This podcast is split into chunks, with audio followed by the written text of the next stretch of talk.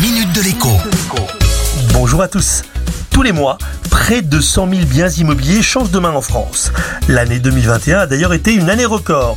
Malheureusement, toutes les bonnes choses ont une fin et l'on s'attend à un retournement du marché immobilier en 2022. Alors je vais être très pratique et procéder par étapes pour vous indiquer quoi faire dans les mois à venir. Si vous avez un bien immobilier à vendre, je n'ai qu'un conseil à vous donner. Soyez souple. Souple sur le prix, souple sur la date de signature de l'acte, souple sur tout ce que vous pourrez. Pourquoi? Parce que bientôt, eh ce sera un privilège, un luxe même d'avoir des clients intéressés, des clients qui pourront vous faire une offre, des clients qui auront alors absolument tous les droits, à commencer par celui de négocier sévèrement.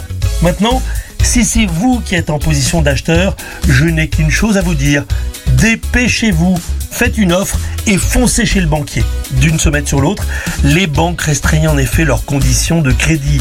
Elles exigent plus d'apports, plus de revenus, elles prêtent sur des durées plus courtes à des taux de plus en plus élevés. Quant à ceux qui pensaient pouvoir faire appel à un crédit relais pour financer leur projet d'achat immobilier, je veux être très tranché oubliez. C'est une mauvaise idée, du moins en ce moment. À défaut, vous risquez de vous retrouver avec deux biens et donc deux crédits sur les bras. Je vous laisse imaginer la suite. Dernière chose, il y a marché immobilier et marché immobilier.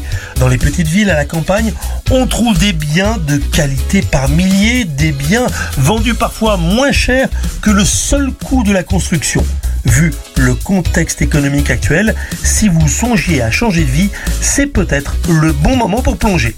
À demain La minute de l'écho avec Jean-Baptiste Giraud sur radioscoop.com et application mobile Radioscoop.